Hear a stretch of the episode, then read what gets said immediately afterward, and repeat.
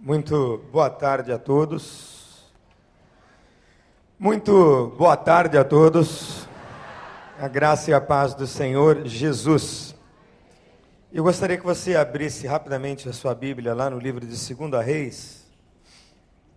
Texto muito conhecido, mas que certamente se renovará ao nosso entendimento e ao nosso coração na inspiração do Espírito Santo de Deus nesta tarde. Segunda Reis, capítulo 5. Nós vamos ler a partir do primeiro verso, enquanto você abre a sua Bíblia. Eu preciso dizer da alegria de ter celebrado aqui o primeiro celebre na quarta-feira passada. Quem veio? Um grande número, não é? E nós já temos o próximo celebre marcado, será no dia 22 de maio, quarta-feira, e o nosso irmão Kleber Lucas vem conosco. Então será um momento, mais uma vez, muito interessante, maravilhoso, e eu espero que você venha e traga mais alguém. Tá bom? Nós vamos abrir a palavra de Deus, acredito que muitos já abriram, 2 Reis, capítulo 5. Nós vamos ler a partir do primeiro verso, e na minha versão, que é a NIV, diz assim. Ora, Naamã, comandante do exército do rei da Síria, era muito respeitado e honrado pelo seu senhor, pois por meio dele o Senhor dera vitória à Síria. Mas esse grande guerreiro ficou leproso. Ora, tropas da Síria haviam atacado Israel e levado cativa uma menina que passou a servir a mulher de Naamã. Um dia ela disse à sua senhora: Quem dera o meu senhor procurasse o profeta que está em Samaria e ele o curaria da sua lepra.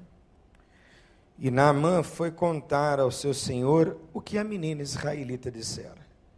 Ora, o rei da Síria respondeu: Vai, eu lhe darei uma carta que você entregará ao rei de Israel. Então Naamã partiu, levando consigo 350 quilos de prata, 72 quilos de ouro, 10 mudas de roupas finas.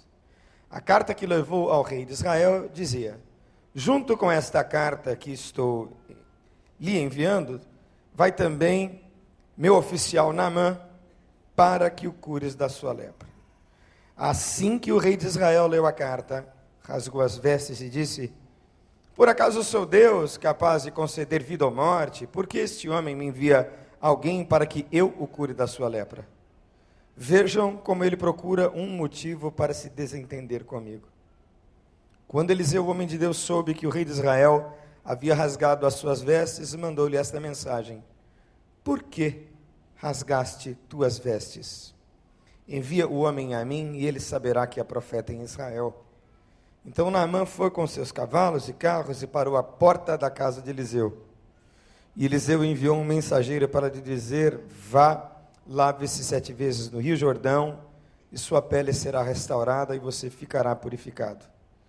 Mas Naamã ficou indignado e saiu dizendo: Eu estava certo de que ele sairia para receber, me invocaria em pé o nome do Senhor, o seu Deus, moveria a mão sobre o lugar afetado e me curaria da lepra. Não são os rios Abana e Farfar em Damasco melhores do que todas as águas de Israel? Será que não poderia lavar-me neles e ser purificado? E foi dali furioso mas os seus servos lhe disseram: Meu pai, se o profeta lhe tivesse pedido alguma coisa difícil, o senhor não a faria? Quanto mais quando ele apenas lhe diz que se lave e serás purificado. Assim ele desceu ao Jordão, mergulhou sete vezes conforme a ordem do homem de Deus e foi purificado e sua pele se tornou como a de uma criança. Então Naamã e toda a sua comitiva voltaram à casa do homem de Deus, e ao chegar diante do profeta, Naamã lhe disse: Agora sei que não há Deus em nenhum outro lugar senão em Israel. Por favor, aceite um presente do teu servo. O profeta respondeu: Juro pelo nome do Senhor a quem eu sirvo, que nada aceitarei. Embora Naamã insistisse, ele recusou. E disse Naamã: Já que não aceitas o presente, ao menos permite que eu leve duas mulas carregadas de terra, pois teu servo nunca mais fará holocaustos e sacrifícios a nenhum outro Deus senão ao Senhor. Mas que o Senhor me perdoe por uma única coisa. Quando meu Senhor vai adorar no templo de Rimon, eu também tenho que me ajoelhar ali, pois ele se apoia em meu braço. Que o Senhor perdoe o teu servo por isso. E disse Eliseu: Vai-te em paz. E quando Naamã já estava a certa distância, Geazi, servo de Eliseu, o homem de Deus, pensou: Meu senhor foi bom demais para Naamã, aquele arameu, não aceitando o que ele ofereceu. Juro pelo nome do Senhor, olhe, juro pelo nome do Senhor, que correrei atrás dele para ver se ganho alguma coisa. Então Geazi correu para alcançar Naamã, que, vendo ao se aproximar, desceu da carruagem para encontrá-lo e perguntou: Está tudo bem? E Geazi respondeu: Sim, tudo bem. Mas o meu senhor enviou-me para dizer que dois jovens, discípulos dos profetas, acabaram de chegar vindo dos montes de Efraim. Por favor, deles 35 quilos de prata e duas mudas de roupa finas. Claro, respondeu Naamã, leve 70 quilos. E ele insistiu com Geagi para que aceitasse e colocou 70 quilos de prata em duas sacolas, com as duas mudas de roupas, entregando tudo a dois de seus servos, os quais foram à frente de Geazi, levando as sacolas. Quando Geazi chegou à colina onde morava, pegou as sacolas das mãos dos servos e as guardou em casa, mandou os homens de volta e eles partiram. Depois, entrou e apresentou-se ao seu senhor Eliseu, e este perguntou: Onde você esteve, Geazi? E Geazi respondeu: Teu servo não foi a lugar nenhum. Mas Eliseu lhe disse: Você acha que não estava com você em meu espírito quando o homem desceu da carruagem para encontrar-se com você?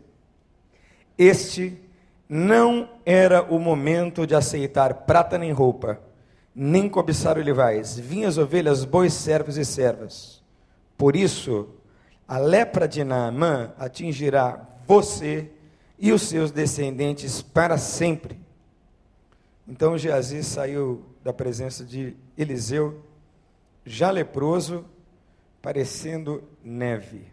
Queria que você fechasse os seus olhos mais uma vez, rapidamente. Curvasse a sua cabeça. E mais uma vez orasse a Deus, agora só você.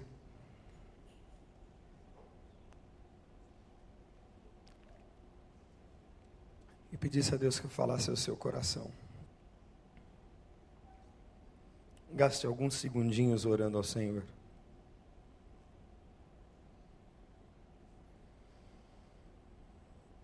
Peça a Deus para ministrar o seu coração.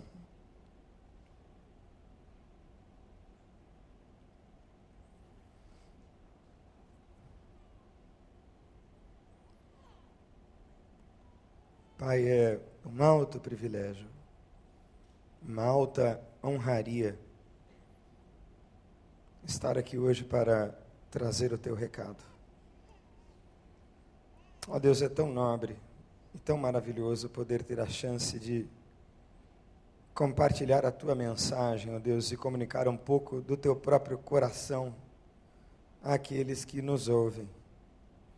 Mas eu, tu sabes e eu sei também, Nada sou, Senhor.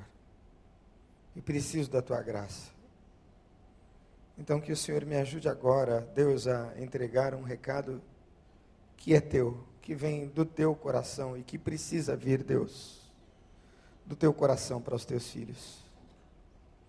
A nossa alma, Pai, tem sede da tua palavra. Tua palavra é lâmpada para os nossos pés, Pai, é luz para o nosso caminho. A tua palavra é que ilumina as trevas, ó Deus, do corpo, da alma e do espírito. Por isso precisamos receber a tua palavra. Assim, humildemente te pedimos, Senhor, fala conosco. E oramos no nome doce de Jesus. Amém, Senhor. Irmão Marcos era um irmão com uma habilidade extraordinária para fazer trabalhos em madeira. E a conversão dele foi muito interessante. O pastor que me antecedeu lá em Vila Joaniza pregou a mensagem e ele atendeu ao apelo completamente bêbado. E ali na frente, no altar, ele tirou um maço de cigarros do bolso, entregou ao pastor no púlpito e disse: Leve esse meu cigarro, jogue no lixo, porque a partir de hoje eu sou um crente em Jesus Cristo. Irmão Marcos nunca mais voltou a beber, nunca mais voltou a fumar e Deus o levou dois anos atrás, que doeu na nossa alma. Mas nós convivemos muitos anos juntos e desenvolvemos uma amizade maravilhosa. O irmão Marcos era gente muito humilde, mal sabia ler. Aprendeu a ler lá nos corredores e nas salinhas da igreja, mas era dotado de muitas habilidades, e entre elas o trabalho com madeira.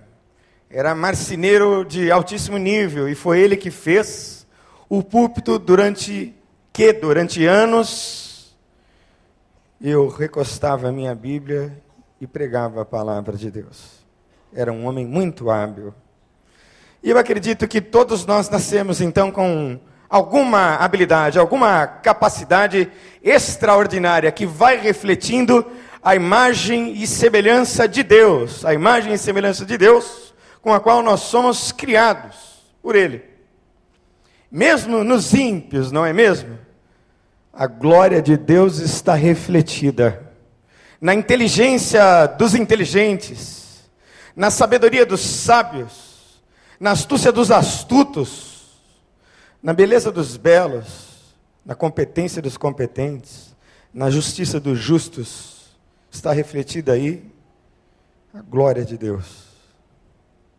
Quantas vezes assistindo aula lá na PUC, eu percebo na habilidade daqueles mestres na sabedoria deles, a glória de Deus revelada neles, sem que muitos deles saibam disso, ou reconheçam isso, porque muitos deles são ateus.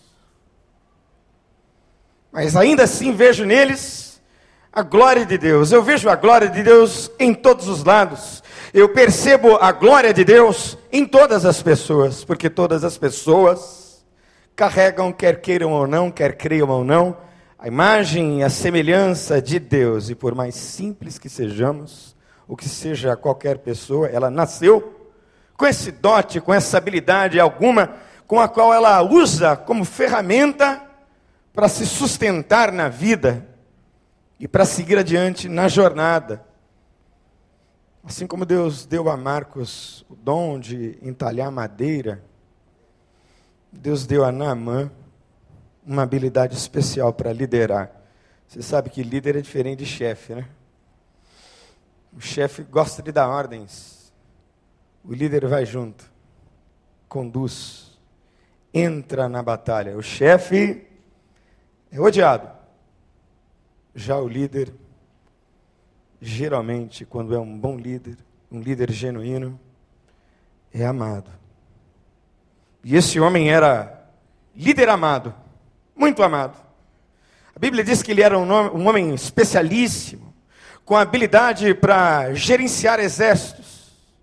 E a Bíblia diz que Deus deu a esse homem, que não era israelita, mas era sírio, inimigo histórico de Israel, não apenas a vitória sobre Israel, mas ele é quem liderava as tropas nas várias campanhas militares e dava a ele então muita honra ao seu rei que o tinha em alta conta. Ele desfrutava certamente de todas ou de todos os privilégios e benefícios que um homem do alto escalão de um chefe de um poderoso estado desfrutava. Esse homem era Naamã. Mas aí apareceu um ponto branco, não sei exatamente em que ponto do corpo, que foi crescendo com o passar dos anos. E imagino que ele deve ter olhado para aquele ponto branco e deve ter pensado: bom, vai apagar daqui a pouco. Pode ser uma manchinha qualquer. Só que a manchinha evoluiu, cresceu. E ele percebeu que o que ele tinha era lepra. E eu imagino que Naamã deve ter escondido a lepra, como muita gente esconde as suas lepras pessoais, até um ponto e um nível em que não deu para esconder mais. Eu imagino que a lepra deve ter subido aqui pelo pescoço. E deve ter comprometido outras partes do corpo a um ponto que ele pensou: meu Deus, agora eu preciso resolver isso. E aí Naamã dá um, parte, um passo, perdão, muito interessante, muito importante, que todos nós precisamos dar ao olhar e ao perceber aquelas áreas críticas da vida da gente que precisam de tratamento. Naamã para de negar que é leproso, para de negar que o problema é grave, e ele decide dar um encaminhamento para a cura. Sabe, queridos, esse é um passo determinante, mas muito difícil de ser dado. E você conhece melhor do que ninguém quais são as suas lepras. O que é que está aí por debaixo da roupa? Que é que está escondido lá dentro de casa? O que é que está escondido no canto mais escondido da sua alma? Que talvez só você saiba. E existem cantos da alma da gente que nós sabemos e não compartilhamos com ninguém. Mas você pode ter certeza que neste canto escondido, nesse quarto escondido, está Deus a contemplar. Completamente ciente. E tem algumas coisas assim muito interessantes nesse texto que eu gostaria de aplicar de forma assim muito prática para todos aqueles que nessa noite decidirem dar o passo para a cura e para a restauração. Se você se enquadra nisso, diga eu quero, no nome de Jesus. Você quer? Então diga eu quero ser curado. Quer mesmo? Tem algumas coisas aqui, queridos, mais uma vez, que a gente precisa aplicar de forma prática para entrar no processo da cura, no processo da restauração, seja qual for a lepra, ou qual nome que você quiser dar à sua lepra pessoal. A primeira coisa é que é preciso discernir qual é a voz de Deus em meio a tantas vozes. Já percebeu como é isso? Se você ligar uma rádio, você vai ouvir muitas mensagens acerca do mesmo tema e vai tentar aí correr atrás daquilo que seja a voz de Deus para você.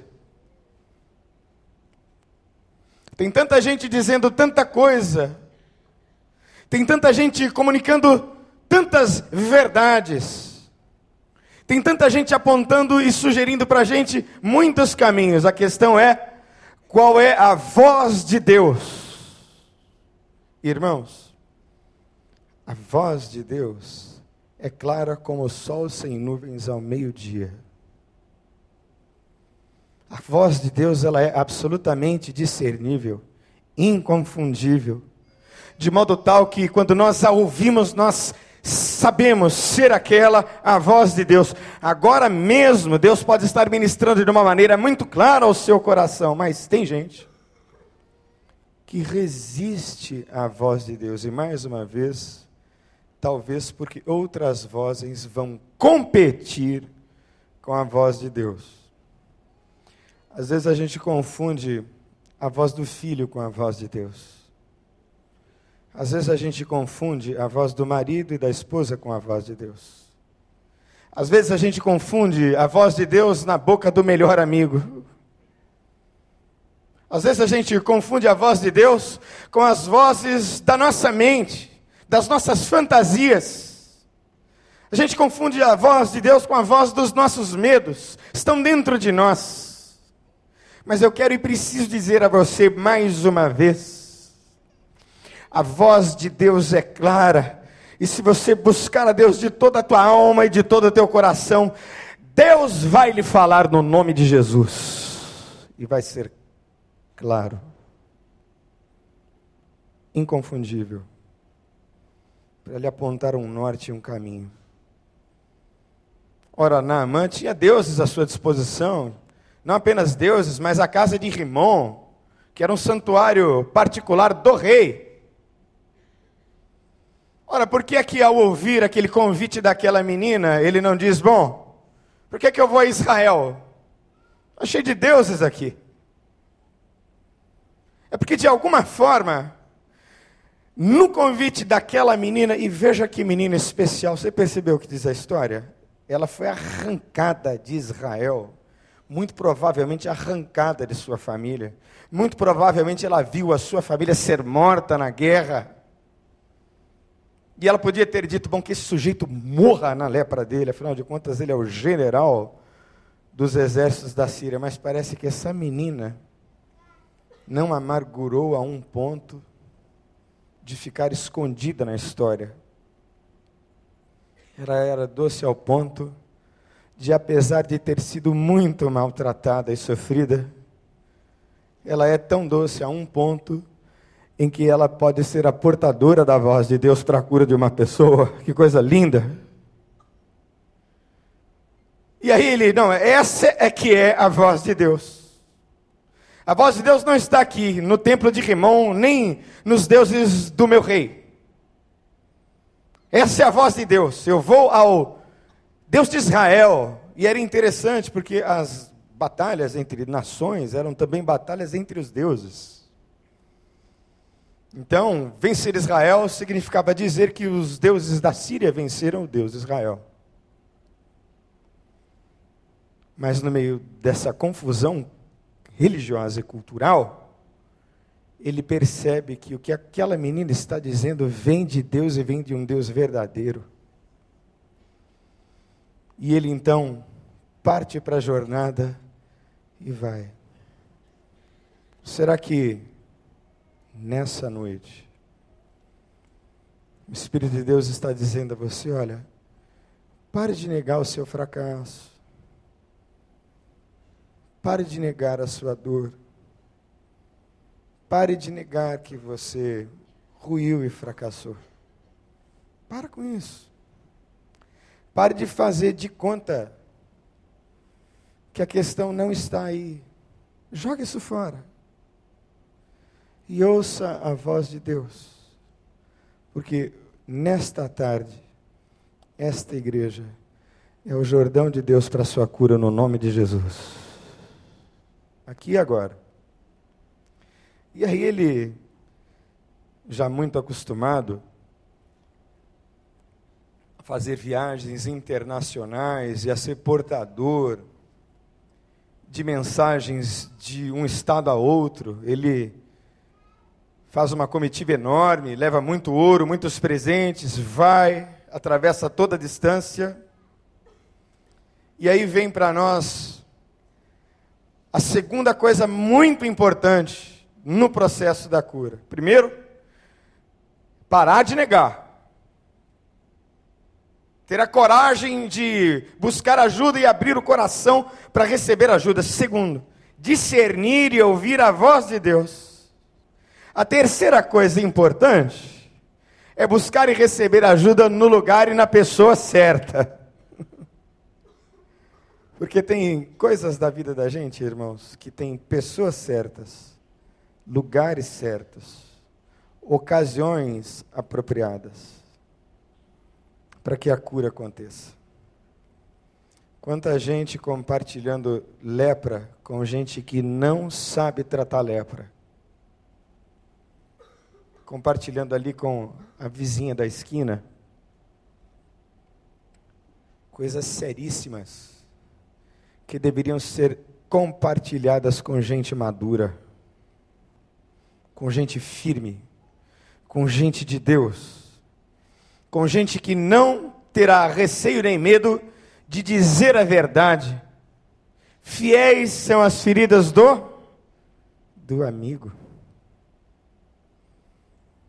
E conhecereis a verdade e a verdade vos. A verdade fere, irmãos, mas a verdade liberta. E esse homem então vai à pessoa errada, ele vai ao rei. Ele vai ao mais nobre, ao mais poderoso, ao mais rico, ao representante do Estado de Israel. Ele vai à pessoa mais importante. Me parece que o recado de Deus se perdeu na interpretação de Naamã. Isso acontece muito. A gente ouve a voz de Deus, mas parece que o recado todo vai se perdendo, porque ela disse que em Israel não havia um rei que curava, havia um profeta. Mas ele vai ao rei. E o rei rasga as vestes, fica nervoso, dizendo: Bom, Israel já vai muito mal, e agora vem esse sujeito pedir para que eu cure da sua doença. Ele vai voltar com a notícia de que eu não pude fazer nada, isso vai soar como uma ofensa à Síria, e eles vão se organizar para destruir Israel de novo. De modo que não vai haver uma possível solução diplomática, a gente vai entrar de guerra ou em guerra de novo. E o rei rasga as vestes, mas entra na cena um homem de Deus.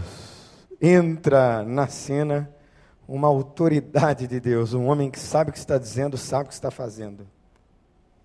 Que coisa linda e que moral, hein? Hã? Já pensou? Eu vim ser curado, pode mandar vir, que sou eu o homem que vou curá-lo. E é isso que ele faz. Manda vir a mim e saberá que há profeta em Israel. E esse sujeito pega e vai.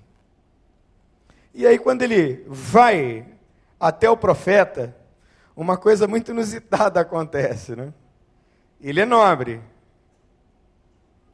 E eu tenho vivido isso de modo assim muito intenso. A gente vai a Deus com uma queixa, com uma dor e com uma lepra, sem saber que o que Deus quer curar de fato são questões de outra ordem. Parece que enquanto Deus cura o nosso corpo, ou cura esta ou aquela questão que a gente elebre, elege, perdão, ele vai nos curando de muitas outras questões, mais importantes aos olhos dele. Parece que a dor e o sofrimento são cordas de amor com as quais Deus nos traz até a sua presença. Via de regra, a gente vai a Deus por pura necessidade. A gente não vai a Deus na alegria, na abundância, na prosperidade na riqueza. Normalmente, pode ser até muito rico, mas há um vazio determinante que o levou à busca de Deus. Normalmente é dor, mesmo na riqueza. E esse homem vai e se aproxima de Eliseu, e Eliseu manda um mensageiro dizer a ele: Olha, você vá tomar banho bem tomado sete vezes no Jordão. Ele nem sai para receber na mão, nem, nem sequer vai à porta, ele manda um mensageiro. E aí, irmãos, esse homem luta consigo mesmo. Porque um outro mal que ele carregava na alma era o seu orgulho que precisava ser quebrado. Irmãos, preste bem atenção no que eu vou dizer. O orgulho é a raiz de todos os males da alma. Tanto quanto o dinheiro é a raiz de todos os males no mundo, a amargura é a raiz de todos os males na alma, o orgulho é a raiz de todos os males da alma. E esse homem precisava de quebrantamento. Muito mais, talvez, do que ele precisava efetivamente da cura da lepra. Então ele vai até Eliseu e se ira demais. A Bíblia diz que ele ficou furiosíssimo. Porque Eliseu diz: olha, você tem que tomar banho. Ele tem que dar, não são nem três, nem quatro, nem seis, são sete mergulhos. E aí diz a Bíblia que ele estava completamente furioso, nervoso. Eu vou embora. Porque não são Abana e Farfar, rios lá em Damasco, muito melhores do que essa água suja do Jordão aqui de Israel. E aí os servos que estavam ao seu redor, que coisa maravilhosa, não é? Diga para a pessoa que está ao seu lado, Deus sempre nos cerca de servos. Diga isso para ele, para elas. Sempre. E também na boca dos servos, a voz de Deus. Namã, meu pai, né? Veja que tratamento carinhoso e diplomático. Não? é de uma sabedoria extraordinária. Meu Pai, nós queremos lembrar ao Senhor, que é herói de guerra, que é general, que o Senhor é leproso. Então, se Eliseu tivesse pedido para o Senhor plantar bananeira e voltar plantando bananeira até a Síria, você tinha que fazer. Você é leproso. Aqui nesta igreja, nós dissemos: só tem uma coisa que você precisa fazer: crer. Abrir o coração e se render a Jesus Cristo. E tem muita gente que acha que isso é demais. Não pode abandonar o seu estilo de vida, não pode abandonar as crenças nas quais foi educado, não pode abandonar a sua intelectualidade, não pode abandonar isto, aquilo e aquilo outro, e aí vai voltar para casa tão vazio quanto entrou. Porque é preciso, nesse ponto e nesse momento, dar ouvidos à voz de Deus e mergulhar. A Bíblia diz que obediência é um pecado, ou a desobediência é um pecado gravíssimo. Samuel está em crise no Velho Testamento. O pastor está pregando sobre Saul e Davi. Mensagem maravilhosa de hoje de manhã. E tem uma, uma, uma passagem, uma cena em que Samuel está indo ungir Davi, mas lhe pesou no coração porque ele amava Saul. E aí Deus diz assim para Samuel: Samuel, Saul pecou o pecado da desobediência. E o pecado da desobediência aos meus olhos é igual ao pecado de feitiçaria. Sabe o que isso quer dizer? Desobedecer a Deus é tão grave quanto sair daqui hoje e fazer oferendas a demônios em um centro de macumba. Tão grave quanto. Você não acha que é sério? Eu acho que é. Muito sério. As coisas no nível em que Deus coloca. E era uma coisa relativamente simples, não é? Um pedido exagerado seria o de plantar bananeiras até a Síria, mas não, você vai no Jordão e mergulha. Simples e singelo. E aí então ele, mais uma vez, se lembra de que tem lepra e que já caminhou até ali, que precisa dar mais um passo. E ele dá esse passo. Ele mergulha no Jordão. E esta é mais uma lição tão importante para a vida da gente é preciso estar disposto ao passo da humildade para andar com Deus. Diga para a pessoa que está ao seu lado assim: irmão, seja humilde.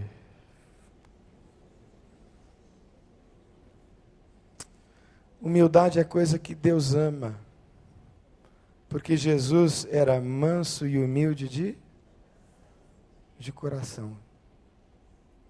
Uma pessoa mansa, a gente gostava de estar junto, né? As pessoas gostavam e preferiam e, estavam juntas dele porque ele era essa pessoa, ele era Deus encarnado,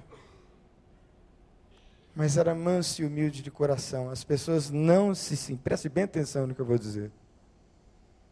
Perto de Jesus, as pessoas não se sentiam inferiores. Entendeu, meu irmão?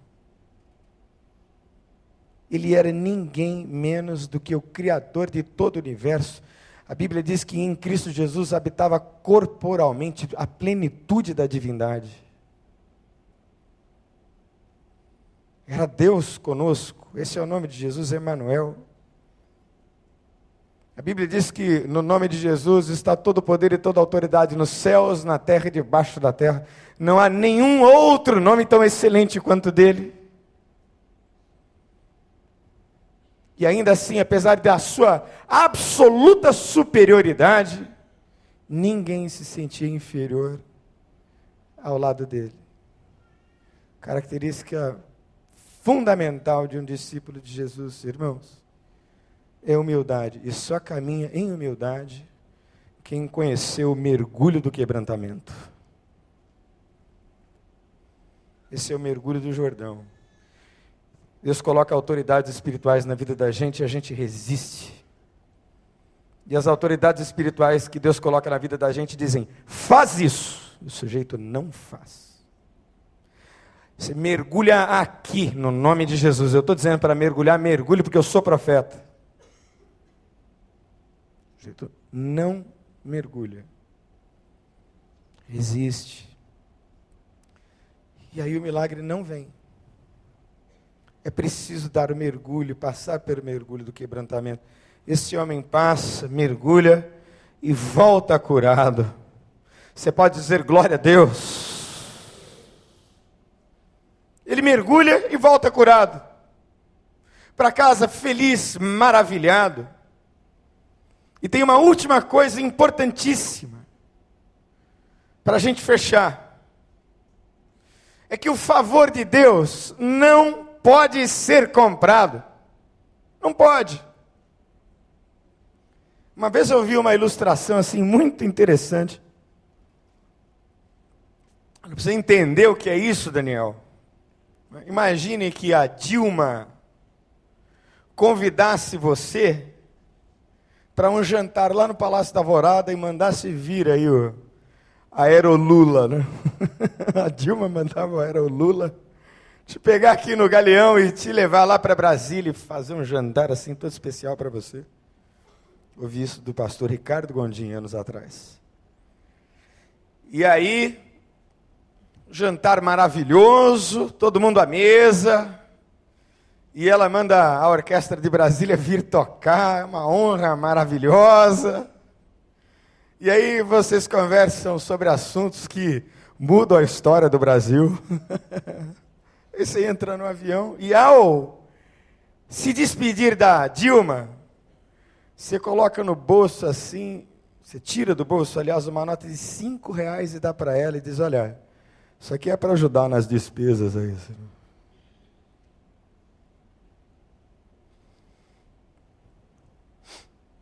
O favor de Deus não pode ser comprado.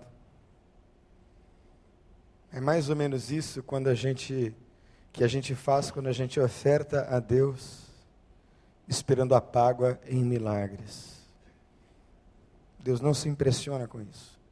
E tem esse seminarista aqui na história, que é o Geazi, e que ele vai, né? Fala, não, mas o meu senhor não pegou, eu vou pegar. Afinal de contas, poxa vida, a gente vai precisar. Pode ser que venha aí um tempo de seca, sabe lá Deus o que pode acontecer. E aí ele conta uma mentira para Naamã e volta com a prata, com as roupas e fica leproso com a lepra de Naamã. Sabe qual é o problema aí, queridos? Sabe por que, é que ele ficou leproso? porque ele manchou o testemunho de quem Deus é. Preste bem atenção no que eu vou dizer. Ele pegou aquela prata toda, ficou com ela e Naamã voltou para sua terra. Quando ele chegou lá na sua terra, o rei o recebeu curado e disse: Nossa, que coisa extraordinária! O Deus de Israel curou você? Foi curou. Conta a experiência. E aí ele conta toda a experiência. Resisti muito, ele me mandou tomar banho, mas depois eu fui. Depois curado, ele me recebeu. E, e aí, é, você deixou as ofertas para ele? Quanto custou? Porque era muito comum. Em deuses estranhos e deuses pagãos daquela época, você fazer oferendas para pagar o benefício. E quanto mais grave o benefício, tanto maior deveria ser a oferta. Quanto é que custou?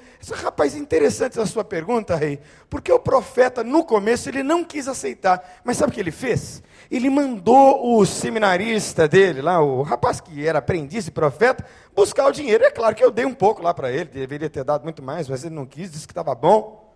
Custou aí umas 70 quilos de prata e umas roupas aqui dentro. E aí o rei da Síria disse assim: Ah, no fundo, no fundo, o Deus de Israel é igual aos deuses pagãos. É esse que foi o pecado de Geazi, irmãos, que foi grave. O favor de Deus não pode ser comprado. O favor de Deus é de graça. E o favor de Deus está sendo derramado agora à noite, no nome de Jesus. Nesse Jordão aqui para você, você precisa mergulhar agora. E eu queria que você fechasse os seus olhos, curvasse a sua cabeça. Continue de olhos fechados, irmãos. Mas nessa semana, especificamente ontem e hoje, nós fizemos treinamento para o Celebrando a Recuperação. E a primeira coisa que qualquer pessoa aprende quando começa a fazer o Celebrando a Recuperação é que é preciso parar de negar. Parar de negar as próprias enfermidades do corpo, da alma. Parar de negar as próprias falências. Parar com isso. É preciso ouvir a voz de Deus de forma consciente, discernir a voz de Deus em meio a tantas vozes e dar o passo da rendição. Esse passo da rendição nos leva a um mergulho profundo que nos traz cura para todas as dimensões, enquanto nos apresenta quebrantados diante de Deus. Sabendo que não existe valor em ouro ou em dinheiro que possamos dar a Deus por coisa nenhuma que Ele nos tenha dado. O que Ele requer não é outra coisa senão só o nosso coração, a nossa vida, a nossa amizade, o nosso relacionamento com Ele, que implica em uma entrega. E eu queria convidar você que se entregasse mergulhando nesse Jordão maravilhoso que é a primeira igreja batista do Recreio. Hoje, agora à noite. Eu quero orar com você que quer ser curado, seja do que for. Você que discerniu a voz de Deus nessa noite, se Deus ministrou seu coração, eu vou fazer a você uma pergunta muito simples. De novo, você quer ser curado e gostaria que nós orássemos por você? Hoje é dia de mergulhar. Se você quiser mergulhar agora, levante uma de suas mãos assim, bem alto, para que eu possa ver. No nome de Jesus. Senhor, tal como o Rio Jordão curou as lepras de Naamã, Deus move as águas do teu espírito sobre esse povo no nome de Jesus. Que o teu espírito traga cura, Senhor, e restauração nesta noite. Para a alma ferida, para o corpo adoecido, para a esperança esmorecida, ressuscita vidas nesta noite em nome de Jesus, Senhor